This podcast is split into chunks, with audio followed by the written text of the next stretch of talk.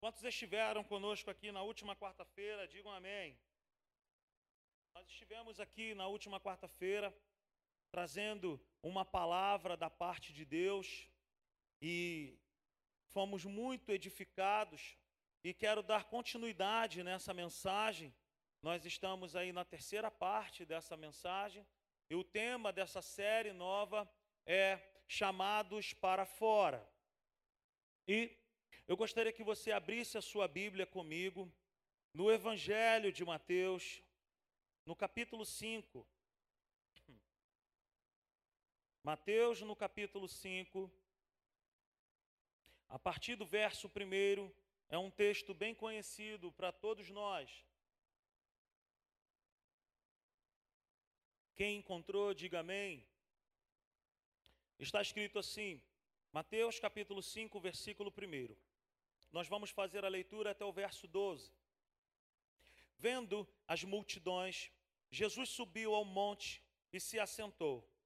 Seus discípulos aproximaram-se dele e ele começou a ensiná-los, dizendo: Bem-aventurados os pobres em espírito, pois deles é o reino de Deus, o reino dos céus, perdão. Bem-aventurados os que choram, pois serão consolados. Bem-aventurados os humildes, pois eles receberão a terra por herança. Bem-aventurados os que têm fome e sede de justiça. Troca o microfone, por favor.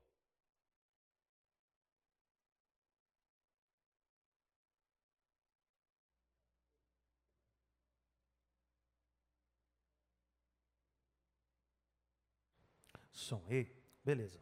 Eu acho que ainda não é o microfone. Bem-aventurados, versículo 6. Bem-aventurados os que têm fome e sede de justiça, pois serão satisfeitos. Versículo 7: Bem-aventurados os misericordiosos, pois obterão misericórdia. Bem-aventurados os puros de coração, pois verão a Deus. Bem-aventurados os pacificadores, pois serão chamados filhos de Deus. Bem-aventurados os perseguidos por causa da justiça, pois deles é o reino dos céus. Bem-aventurados serão vocês quando, por minha causa, os insultarem, perseguirem e levantarem todo tipo de calúnia contra vocês. Alegrem-se e regozijem-se, porque grande é a recompensa de vocês nos céus Pois da mesma forma que pois da mesma forma perseguiram os profetas que viveram antes de vocês. Feche seus olhos por um instante. Pai querido, Pai amado, te damos graças, Senhor, por esse privilégio que nós temos de poder ministrar a tua palavra. E queremos te pedir agora que venha o teu reino nesse lugar e que esse ambiente seja um ambiente propício ao ensino da tua palavra. Nós repreendemos agora, no poder do teu nome, todo espírito que se levanta contra a tua palavra. Repreendemos agora todo espírito que se opõe ao conhecimento da verdade. E declaramos agora que todo espírito roubador de atenção nesse lugar seja aniquilado agora no poder do nome de Jesus. Abençoamos toda a estrutura desse lugar e profetizamos que nós vamos sair desse lugar cheios do conhecimento, cheios da tua presença, cheios da tua verdade. Em nome de Jesus, abençoamos aqui, em nome de Jesus. Amém e amém. Glória a Deus. Nós terminamos na última quarta-feira falando sobre cinco princípios das pessoas que desejam sair da imaturidade. Nós estamos falando a respeito de uma igreja que Deus quer semear, que Deus já semeou na terra. Mas que tipo de igreja, que igreja é essa? Que tipo de vida, que tipo de comportamento Deus requer desse povo? E nós falamos aqui que aqueles que desejam sair da imaturidade, ou seja, daqueles que decidiram crescer, eles precisam se desviar de alimentos que já não fazem mais parte da sua vida. O que, é que nós dizemos com isso? Nós estamos dizendo que se eu quero crescer, eu preciso mudar o meu alimento. Eu agora preciso, ter, eu preciso ter uma alimentação, sabe, espiritual. Falamos também que nós precisamos colocar o orgulho de lado, priorizar aquilo que nos faz crescer e não aquilo que nos faz bem por um momento. E falamos também que o maior interessado em nosso crescimento é o próprio Deus. E que se nós quisermos crescer, nós precisamos do auxílio do Espírito Santo. Falamos também que nunca é tarde para deixar de ser imaturo. Sempre haverá um momento, e é agora, da igreja do Senhor despertar e se tornar uma igreja madura, uma igreja que ama ao Senhor. Amém? Quantos desejam crescer em Deus? Quantos desejam mais da presença de Deus? Quantos desejam, sabe, avançar em Deus?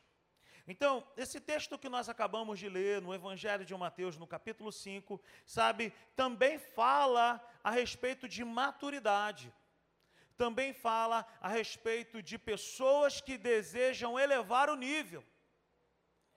Então, é uma igreja madura, é uma igreja de discípulos que Jesus quer contar para transformar essa terra. Nós sempre falamos aqui, a igreja não está na terra com a intenção simplesmente de fazer um ajuntamento de pessoas. Não é essa a motivação de Deus. Juntar pessoas, vamos aumentar o local, vamos pegar outro lugar. Não, não é isso. Não é simplesmente crescer em número. O plano de Deus é encher um lugar de discípulos e não encher um lugar de pessoas. Não é o plano de Deus encher um ambiente de frequentadores de cultos, de templos. O propósito de Deus não é simplesmente inchar. Eu sempre gosto de dizer que aquilo que está inchado não tem saúde. O crescimento saudável é aquele que às vezes até demora. Deus não nos chamou para nós incharmos. Deus nos chamou para nós amadurecermos. Então, queridos, sabe, gente que se preocupa mais em agradar a Deus do que se agradar. É gente assim que Deus está contando. Discípulos têm esse coração, um coração que se ocupa mais com Deus do que com todas as outras coisas.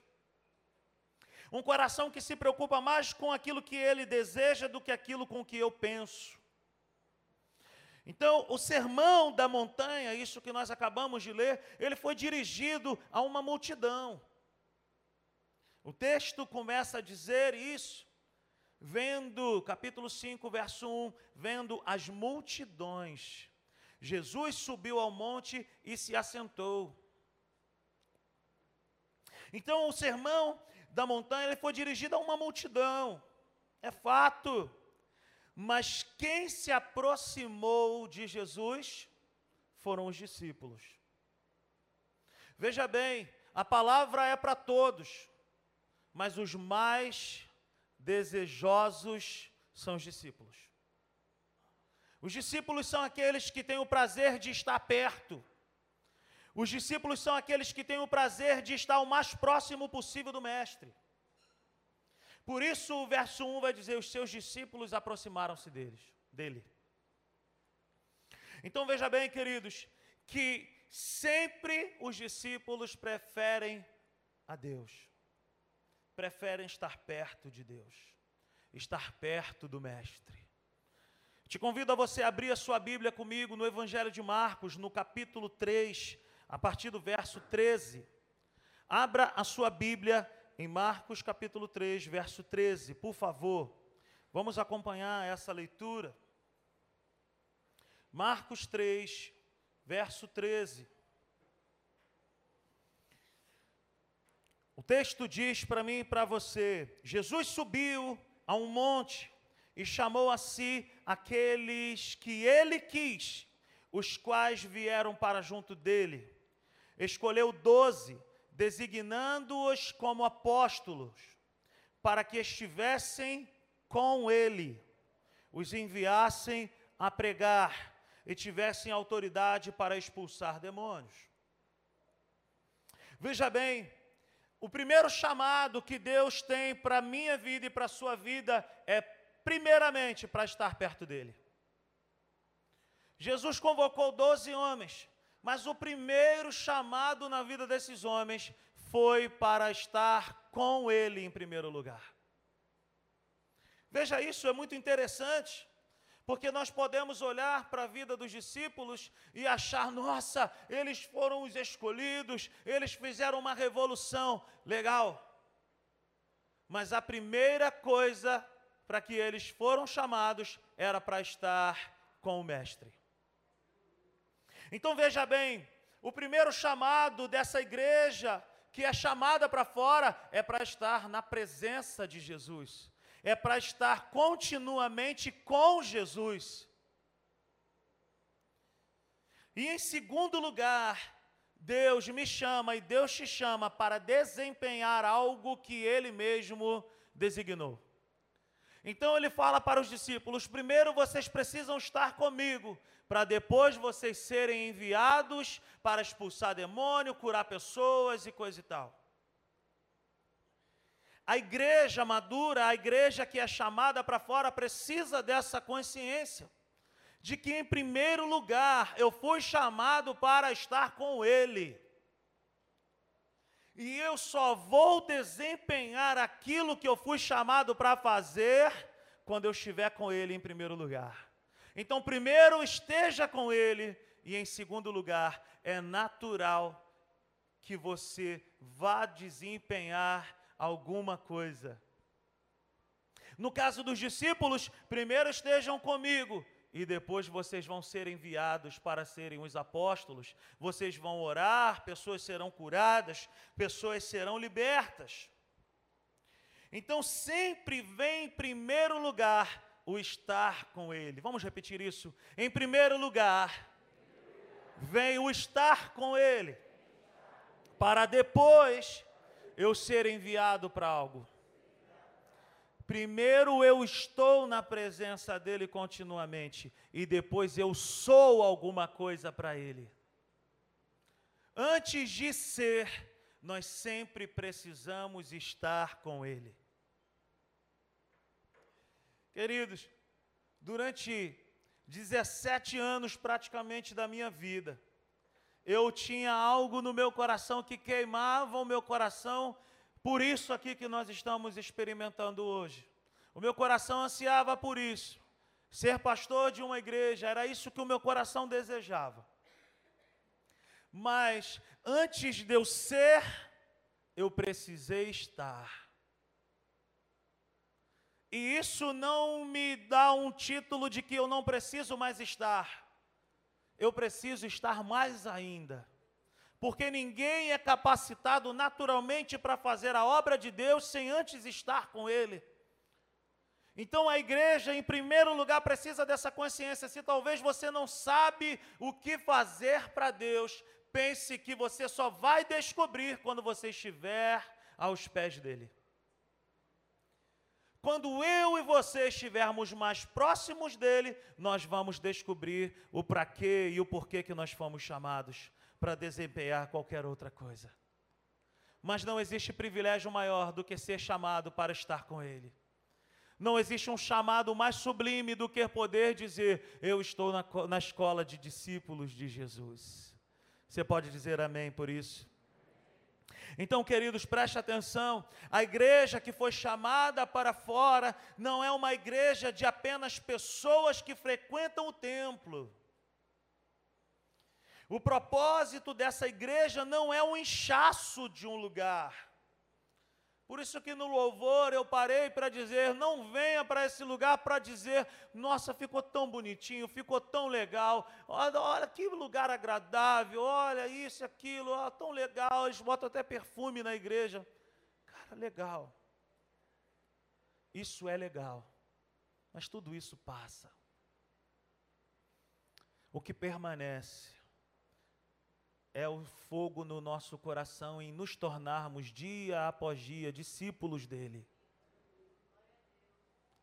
Como nós fomos felizes na minha casa, na minha sala, trinta e poucas pessoas, um colado no outro, o ventilador no início, depois com um ar-condicionado, um reclamava, o outro agradecia porque estava frio, um pegava o controle escondido, mudava a temperatura, a Natália pegava do que já tinha pego escondido, pegava dele escondido e desligava.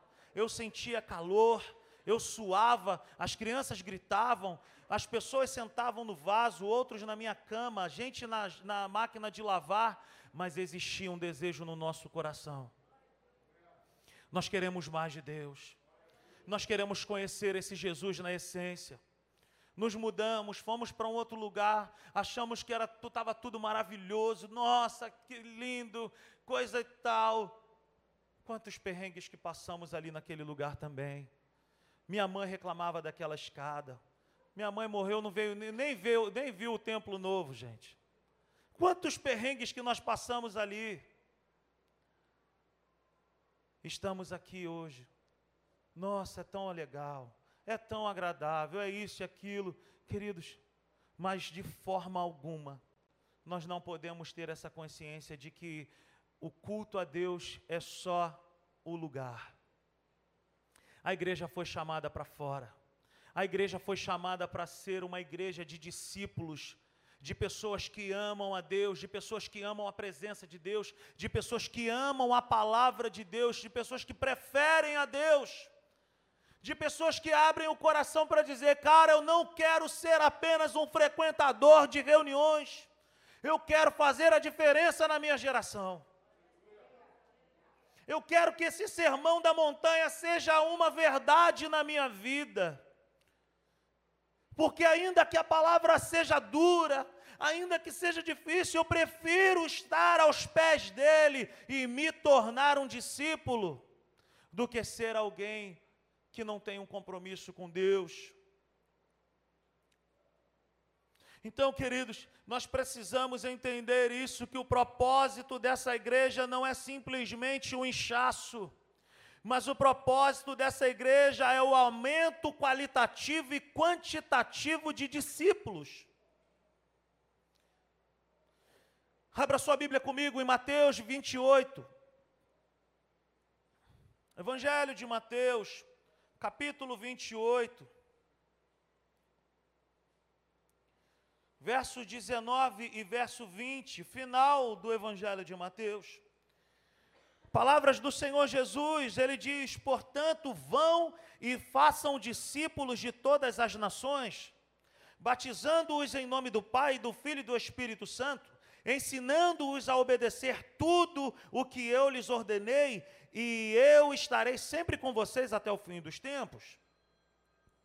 Se for o Espírito Santo, atenda e fala: está uma bênção essa reunião. Veja bem, em nenhum momento Jesus fala para os seus discípulos: vão e saiam aí alugando lojas, ó, aluga galpão, pega lugar, enche de gente. Não ele diz: vão e façam discípulos. Discípulos têm uma qualidade, gente. Discípulos não são perfeitos, mas discípulos têm uma qualidade. Eles preferem fazer a vontade de Deus do que a sua própria vontade. Os discípulos, eles têm prazer na presença do Mestre, na presença de Deus. Os discípulos, eles têm algo que diferencia eles de qualquer outra coisa. Eles foram chamados para obedecer. Tudo que o mestre mandar, faremos todos. Já dizia aquela brincadeira de criança. Nós brincávamos disso. Tudo que o mestre mandar, ah, não é possível que tu nunca brincou disso. Tudo que o mestre mandar, faremos todos. É a escola do discípulo. Tudo que Jesus mandar, faremos todos. O sermão da montanha é como um contrato para todo aquele que deseja se tornar um discípulo de Jesus. É uma cartilha, é um selo de qualidade para saber quem deseja ser discípulo ou quem já é discípulo. Depois você pode ler lá no Sermão da Montanha e ver o que que eu e você precisamos transformar dentro de nós. Então, meus irmãos, que tipo de igreja Jesus está chamando para fora? É uma igreja que prefere dar razão a Ele do que ter razão. Que tipo de igreja Jesus está desejoso de semear nessa terra para transformar a terra? É uma igreja de discípulos, uma igreja que honra a Deus, independentemente do lugar e da circunstância. É uma igreja que não se envergonha dele. Pelo contrário, é uma igreja que o ama, que o honra, Aleluia. Se nós quisermos ser esses discípulos, nós precisamos abrir o nosso coração e dizer para Ele: Senhor, eu quero amadurecer, eu quero crescer.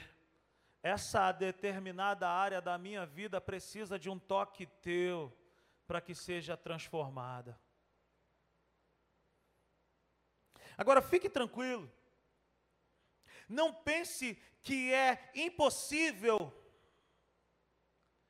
nos tornarmos discípulos ou nos tornarmos essa igreja chamada para fora. Fique tranquilo.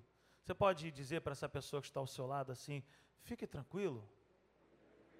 O que, que eu quero dizer com isso? Não pense que é impossível. Na verdade, só é impossível para aqueles que tentam sozinhos mas para aqueles que buscam o auxílio do Espírito Santo é super possível. Sabe por quê? Porque na jornada do discípulo, ele nunca anda só. Vamos repetir isso, na jornada do discípulo. Ele nunca anda só. Olha o verso 20 de Mateus 28, ensinando-os a obedecer a tudo o que eu lhes ordenei, e eu estarei sempre com vocês até o fim dos tempos. Na jornada de nós termos a nossa vida em crescimento de maturidade, na jornada de nós nos tornarmos discípulos autênticos, nós nunca estaremos só. Quem são as pessoas que não conseguem ter a sua vida transformadas? São aquelas pessoas que tentam na força do braço. E a transformação, queridos, é impossível de acontecer sozinha. Agora, se nós estivermos com o auxílio do Espírito Santo, com a presença dEle, invocando a presença dEle, o que Ele mais deseja para a minha vida e para a tua vida é que nós sejamos altamente transformados. Diga para você mesmo: é possível eu me tornar um discípulo autêntico. Preste atenção nisso. A igreja chamada para fora vive por uma intenção. O que é o viver por uma intenção? É você saber que você tem um ponto, você tem um destino e você tem uma intenção de chegar ali naquele lugar. A igreja que é chamada para fora, ela vive com uma intenção: atingir a maturidade. Se tornar dia após dia mais semelhante a Cristo. Então, a igreja chamada para fora, ela vive por uma intenção, por um propósito firme, um propósito definido, por uma motivação. Essa igreja, esses discípulos, eles vivem com uma única intenção: será que a minha vida tem agradado ao Mestre? Será que a minha vida tem agradado a Deus? Será que a minha vida tem brilhado nesse mundo de trevas? Essa é a pergunta que nós devemos fazer constantemente. E fique tranquilo mais uma vez que você pode ouvir uma resposta negativa da parte de Deus, mas de forma alguma será uma resposta que te condene, mas será uma resposta que ele vai dizer: Olha, de fato, você não está fazendo o que eu quero, mas eu estou aqui para te ajudar, porque eu estarei com você até o fim dos tempos. Então é possível, é possível ser liberto, é possível ser transformado, é possível viver uma vida do lar abençoada, um casamento agradável que, que glorifica a Deus. É possível ser crente, é possível ser santo, é possível brilhar nesse mundo tenebroso se nós invocarmos a presença dEle e se nós o levarmos a sério. Por quê? Porque eu vivo de propósito, eu vivo com intenção. Quantos aqui são casados? Levantem as mãos.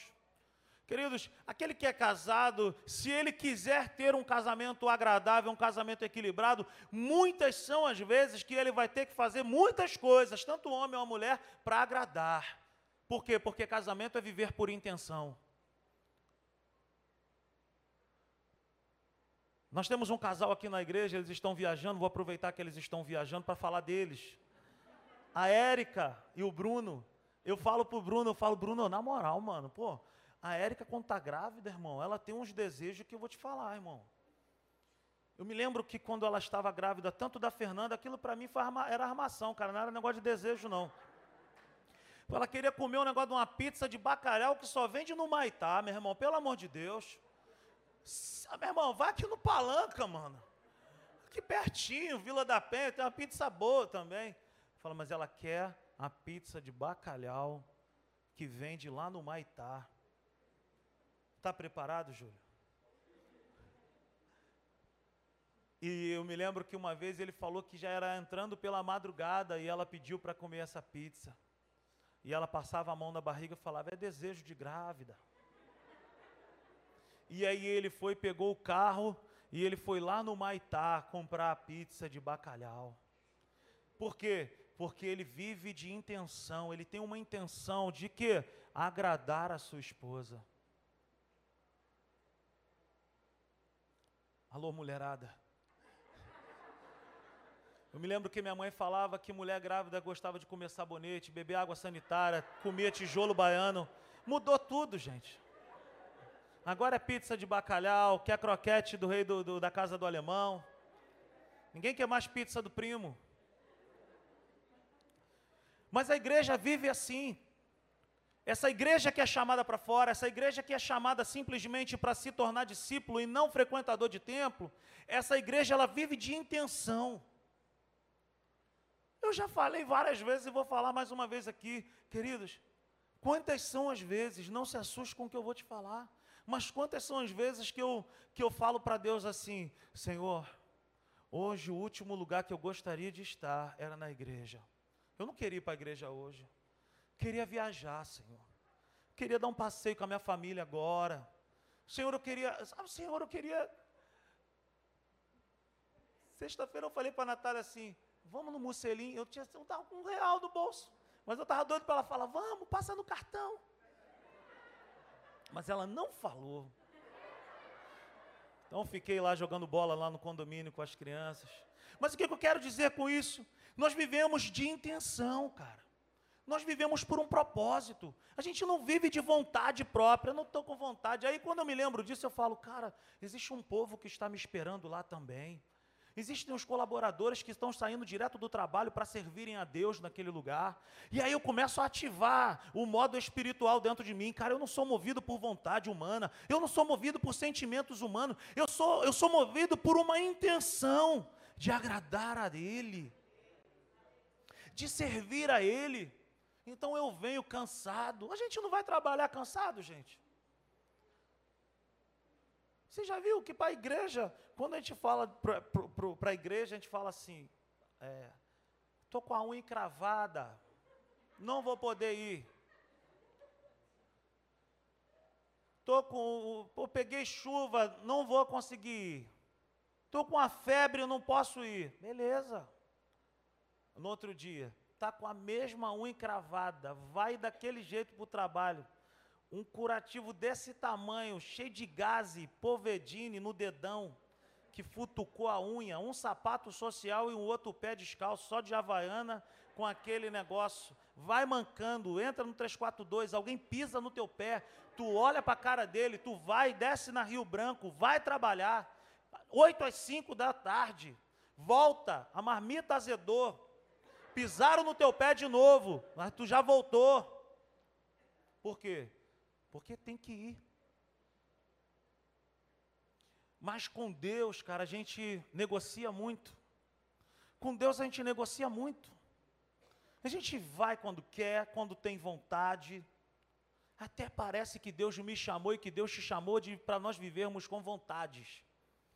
Até, até parece que Deus tem nos chamado para viver de vontades humanas. A igreja chamada para fora, ela vive com essa intenção, esse propósito de agradar a Deus. agradar ao Mestre. E a Bíblia vai nos chamar de bem-aventurados, de felizes. Felizes são os discípulos que passam por cima da sua própria vontade para fazer a vontade de Deus. Felizes são aqueles que obedecem. Esses são felizes. Mas que igreja é essa? Eu quero te dizer que essa igreja que Deus está esperando é um povo espalhado pela terra, dividida em várias áreas da sociedade, com um propósito definido: transformar a terra, com um testemunho de que Jesus é bom, de que Jesus é salvador, de que Jesus é libertador. Para que que Deus me plantou nessa terra? para brilhar para alguém. Para que, que Deus me semeou nessa terra? Para revelar Jesus para alguém. Aonde? No teu trabalho, na tua faculdade. Aonde estão os futuros juízes, advogados, professores, jogadores de futebol, atletas de alto rendimento, que vão se levantar para dizer: aonde eu for, eu serei essa igreja chamada para fora. Aonde estão os policiais, os médicos, que vão se prontificar na presença de Deus para dizer: eu quero servir a Deus naquilo que Ele me enviou. Mas como que nós vamos ser aquilo se nós não estivermos aos pés dele na escolinha do discípulo? Como que as pessoas vão olhar para mim e para você e vão sentir desejo de conhecer esse Deus que nós temos se nós não formos de verdade? É por isso que essa igreja, ela precisa desse fogo no coração e viver com essa missão, dia após dia. Eu quero amadurecer, Senhor. Eu quero me tornar semelhante a Ti. Eu quero me parecer mais contigo. Que o meu falar, Senhor, que o meu falar, Senhor, seja parecido com o Teu falar. Que o meu pensar seja conforme a Tua palavra que as pessoas possam olhar para mim e falar: cara, eu tenho vontade de ir na tua igreja. Eu tenho prazer de estar contigo. Essa igreja precisa abrir o coração e dizer: Senhor, eu quero amadurecer. Eu quero ser discípulo e eu não quero ser apenas um frequentador de templo. Eu quero conhecer a tua palavra. Eu quero orar mais. Eu quero mais da tua presença. Eu quero mais do fogo do teu espírito queimando dentro de mim. Eu quero ter mais experiência contigo. Eu quero passar mais tempo contigo do que com qualquer outra coisa. Essa é a jornada do discípulo.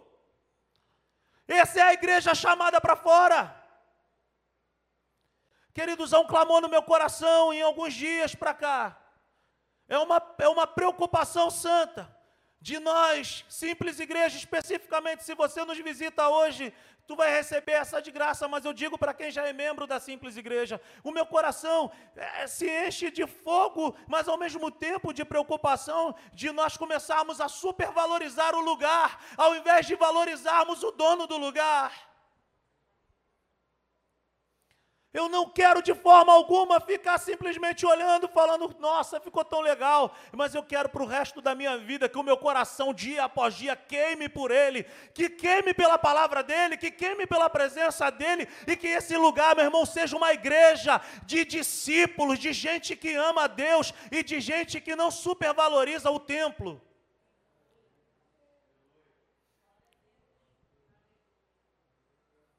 Por quê? Amadurecer. Porque são com esses que amadureceram que Jesus vai contar. Amadurecer, meu irmão, significa se tornar pronto. Não é preparado, não é perfeito, é pronto. É aquele fruto maduro que é desejável, que é agradável ao paladar das pessoas. Amadurecer, meu irmão, sou eu e você olharmos para dentro de nós, olhar para dentro de si e dizer: cara, isso aqui não pode mais fazer parte da minha vida.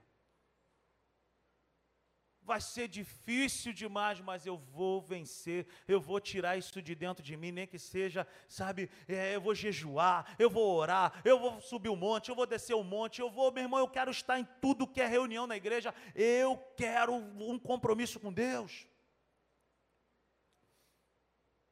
Amadurecer é ser um fruto desejável, um fruto que as pessoas vão olhar e desejar. O maduro vive de maneira proposital, intencional. O maduro, ele vive de servir a Deus em qualquer circunstância, em qualquer lugar ele decidiu ser um discípulo de Jesus. Ele não está preocupado se as pessoas vão chamá-lo de bobo, de Bíblia, de crente, de santarrão. Ele está preocupado em o que o Senhor pensa ao respeito dele e não o que as pessoas pensam ao respeito dele. O discípulo se preocupa com o que Deus pensa. O frequentador de templo, ele se preocupa com o que as pessoas vão pensar dele. Não seja um frequentador de templo. Assuma um compromisso com Deus, porque é comigo e contigo que Deus está contando. Eu e você fomos chamados para fora. Você pode dizer isso? Eu fui chamado para fora, para brilhar. Aleluia. Eu quero te falar hoje algumas marcas na vida daquele que é um discípulo maduro ou na vida daquele que quer amadurecer. Nós temos uma cultura aqui na Simples Igreja de anotar a mensagem. Anote. Tome nota disso. Confia num papel e numa caneta. Não confia na tua cabeça. Amanhã você vai esquecer de tudo isso. A primeira marca na vida de um discípulo é que ele tem um caráter transformado o verdadeiro discípulo de Jesus, ele tem um caráter transformado. Ou ele deseja ter o caráter transformado todos os dias. Ele é de Cristo em qualquer lugar, ele é um discípulo em qualquer situação. E meus irmãos, presta atenção nisso que eu quero te falar. Caráter é aquilo que você é em qualquer lugar, com qualquer pessoa. Caráter é aquilo que você é. O discípulo autêntico, ele tem um caráter transformado. Ele honra a Deus, ele honra a igreja, ele honra a família, independente do lugar que ele está. Se ele vai para o Maracanã torcer para o seu time, ele tem um caráter transformado. Ele canta canções, ele cria canções para o próprio time dele. Você não precisa ir para o Maracanã e cantar, pastor, passou, passou um avião e nele está escrito que não sei o que é o campeão. Não, vão te chamar de maluco, de retardado. Mas você não precisa ir para o Maracanã, olhar para um lado e para o outro, falar, não tem ninguém da igreja me vendo, meu irmão, e cantar aqueles palavrões absurdos. Inventa uma palavra. É assim que eu faço com os meus filhos.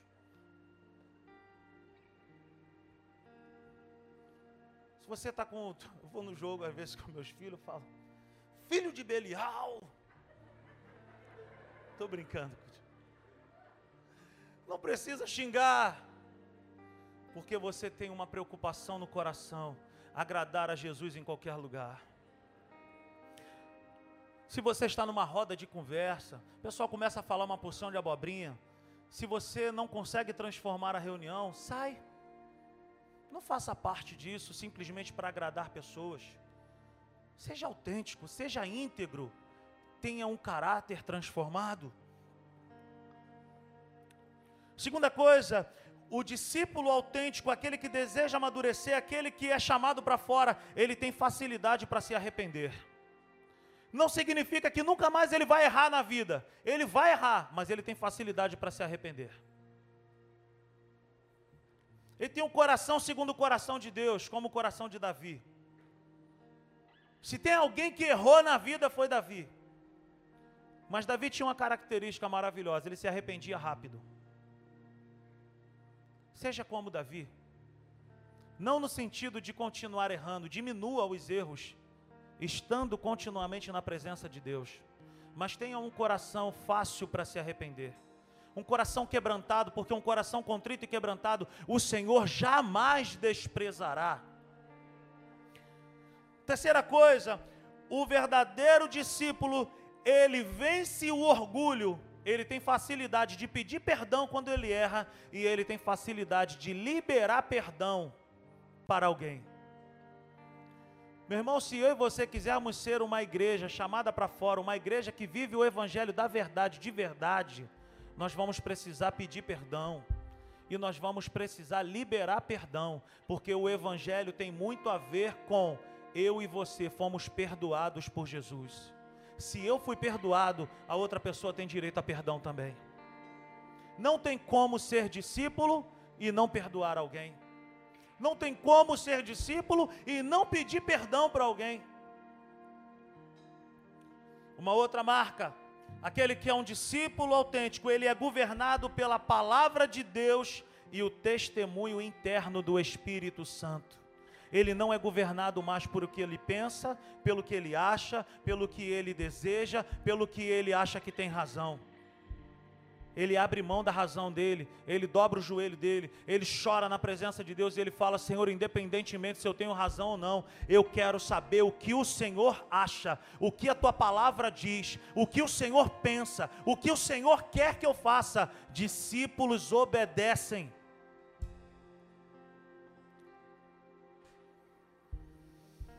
Aleluia. O apóstolo Paulo lhe diz em Gálatas, capítulo 2, versículo 20: Porque já não vivo mais eu, mas Cristo vive em mim. Aleluia. Aleluia. Uma quinta marca: o verdadeiro discípulo, ele vence as tentações com a palavra de Deus. Todos nós passamos por tentações, queridos. Todos nós passamos por, por situações que testam a nossa vida. Mas como que nós vencemos? Pela palavra de Deus. A palavra de Deus diz em Hebreus capítulo 2, versículo 18 e Hebreus 4:15 que em Jesus, como Jesus, nós podemos ser livrados da tentação. O verdadeiro discípulo, ele é tentado, mas ele vence a tentação com o uso contínuo da palavra de Deus. O verdadeiro discípulo, ele tem o seu falar puro e santo. Ele não é um robô chato que vive falando de Bíblia. Mas ele também não é como o chuchu, que vive tomando gosto de tudo que é tipo de conversa do mundo. Ele não toma gosto do mundo. Ele está no mundo para transformar o mundo. Ele não vive falando toda hora de Bíblia, ele não é chato, ele é inteligente, ele é desejável. As pessoas têm que ter prazer de estar perto de nós, porque na hora certa você vai ter a oportunidade de abrir a tua boca e falar de Jesus. Então o seu falar é puro, o seu falar é santo, é transformado. O verdadeiro discípulo, ele é transformado de dentro para fora. E quando é transformado aqui, aqui muda. Quando muda o pensamento, muda o falar. O nosso falar é fruto de um pensar bem ou mal. Se você pensa bem, se você pensa as coisas de Deus, se você é um, um, um discípulo que ama a Deus, você vai falar bem. Agora, se não tem compromisso com Deus e com a Sua palavra, quando abre a boca, meu irmão, só sai maribondo. Uma outra marca, o verdadeiro discípulo, ele renova constantemente o seu pensar com as verdades bíblicas e ele não vive mais debaixo de condenação das trevas. Satanás pode até levantar o teu passado, mas você constantemente renova a sua mente dizendo: Eu sou uma nova criatura em Cristo Jesus. O meu passado, Jesus encravou na cruz do Calvário. Eu sou uma nova criatura, eu nasci de novo. Ele me perdoou e hoje eu vivo por aquilo que ele pensa ao meu respeito, por aquilo que a Bíblia diz ao meu respeito. Ele vive Romanos capítulo 12, versículo 2 e vos transformeis. Renova, renova a tua mente. Não vos amoldeis com o padrão deste mundo, mas transformai-vos, pois, pela renovação do vosso entendimento. O discípulo, ele ele começa, ele sabe sondar os pensamentos que ele tem tido.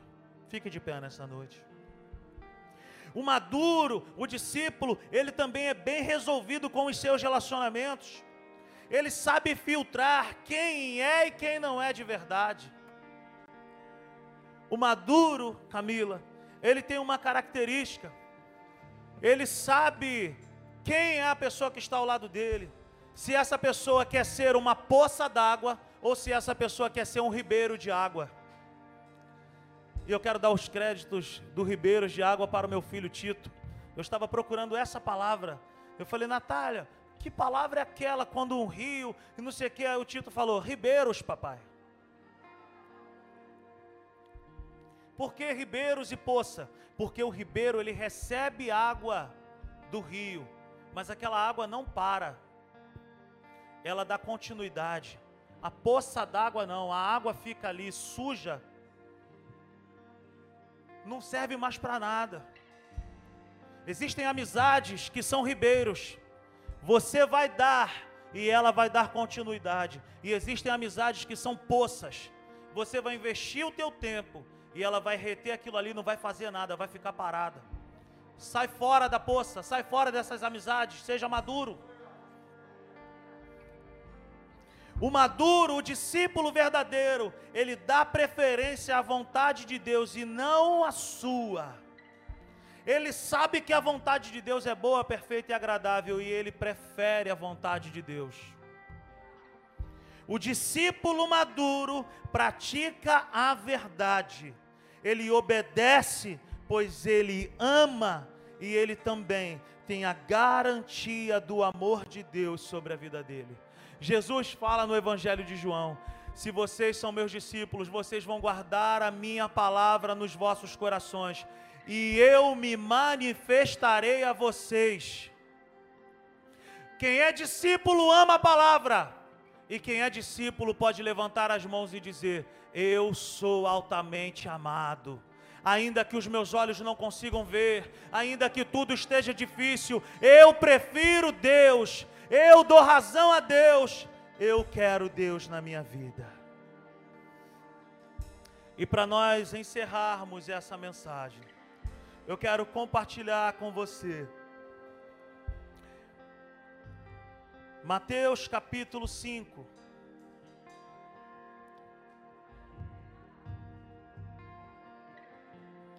verso 13.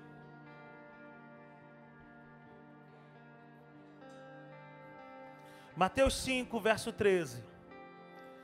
Quando Jesus termina, ou melhor, quando Jesus está dando continuidade ao sermão da montanha, ele diz essas palavras para os seus discípulos: Vocês são o sal da terra.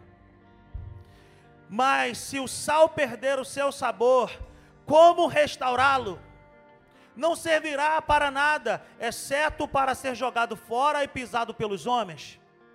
Vocês são a luz do mundo. Não se pode esconder uma cidade construída sobre um monte.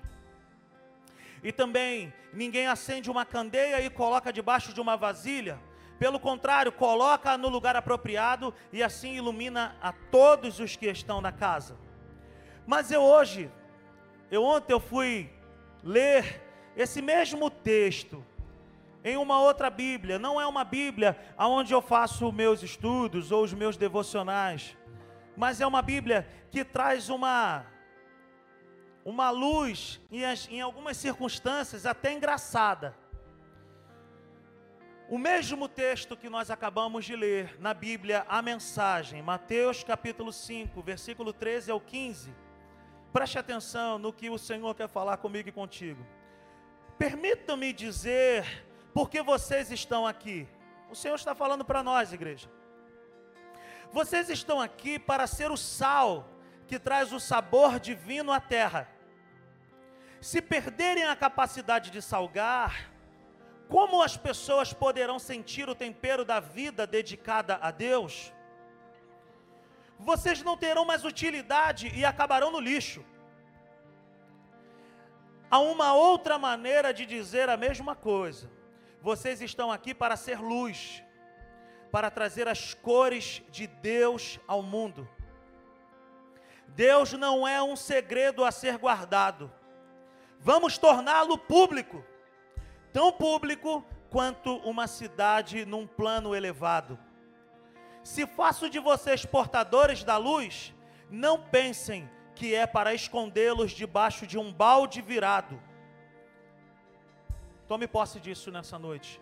Quero posicioná-los onde todos possam vê-los.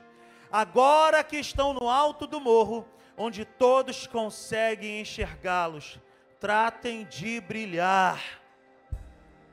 Mantenham sua casa aberta que a generosidade seja a marca da vida de vocês, mostrando-se acessíveis aos outros. Vocês motivarão as pessoas a se aproximarem de Deus, o generoso Pai do céu. Quantos desejam isso? Quantos desejam se tornar esse tipo de discípulos? Pessoas que vivem de maneira intencional, pessoas que decidem ser transformadas não para agradar alguém simplesmente, mas para agradar a Deus. Levante suas mãos comigo, feche os seus olhos. Nós te damos graça nessa noite, Senhor. Se o Senhor falou contigo nessa noite, comece a orar. Comece a dizer para Ele: Senhor, muda minha vida, muda minha história. Eu quero ser essa igreja chamada para fora eu quero ter o meu caráter transformado, eu quero ter a minha vida mudada, eu quero viver um estilo de vida que celebre o teu nome. Ó Deus, em nome de Jesus, aí a tua igreja, Senhor. Eu te peço nessa noite, renova os corações aqui nesse lugar, e que de uma maneira rica, poderosa e abundante, nós possamos sair daqui hoje e daqui adiante vivermos de maneira intencional por onde o Senhor nos colocar expandir o teu nome, glorificar o teu nome, exaltar o teu nome por onde nós formos. Pai, escondi a tua palavra no meu coração para não pecar contra ti. Que essa palavra, Senhor, possa ser guardada dentro de nós. Em nome de Jesus. Você pode levantar as suas mãos ou fechar os seus olhos e começar a adorar a Deus e dizer para Ele: Senhor, eu quero estar contigo. Senhor, eu quero mais da tua presença.